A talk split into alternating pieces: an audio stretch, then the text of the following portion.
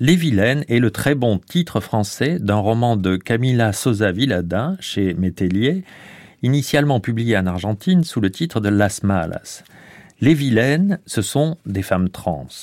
Dans leur pays, ces vilaines, ce sont des femmes trans.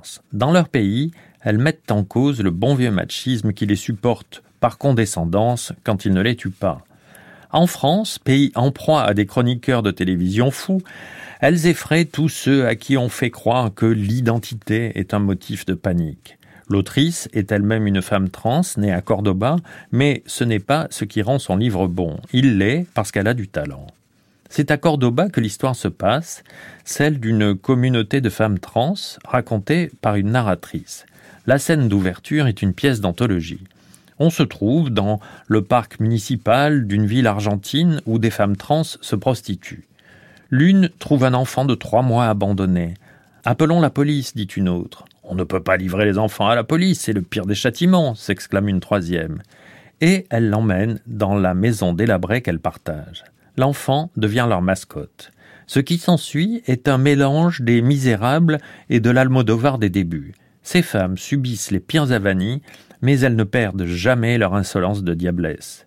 Notre esprit sauvage, dit la narratrice, et en même temps, malheur sur malheur, ce sont des misérablesses.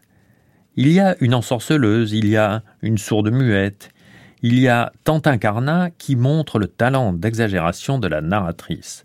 Tantin Carnat avait 178 ans, dit-elle. Il est vrai qu'elle a une vie exagérée. Elle porte des balafres, ses seins sont gonflés à l'huile d'avion. Elle présente l'un à l'enfant trouvé. Mais enfin, tes seins sont factices, lui dit-on. Et elle, ça n'a pas d'importance, c'est un geste. Ce n'est pas l'auteur du traité des gestes qui contredira cette réplique. Et n'aurait-elle pas réellement 178 ans?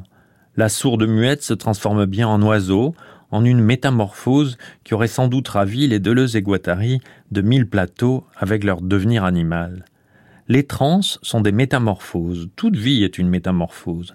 Regardez les gentilles petites filles rêvant de gros ballons sur la plage, devenues de méchantes policières renversant les gamins en scooter. La première chose à quoi les vilaines ont affaire, c'est la violence. Elle finit par déborder entre elles, quoique sans haine. À propos de Tantin Carnat, la narratrice dit Elle se moquait de tout avec une agressivité incontrôlable. Elle n'a jamais été affectueuse, mais elle était charmante, elle était brisée comme un verre et écorchée avec les contours de ses propres blessures. Elles sauront se défendre contre les politiciens qui inventent des ennemis au peuple pour le tromper.